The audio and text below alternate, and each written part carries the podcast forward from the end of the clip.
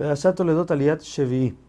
Cuando Esab ve que Yitzhak manda a Jacob a buscar una hija de Labán, quiere decir que él no quiere que se case con las mujeres de Kenan, entonces él también va a buscar donde Ismael, a la hija de Ismael, para casarse con ella. Solamente que Esab no divorció a sus primeras esposas, sino que aumentó otra malvada a su casa.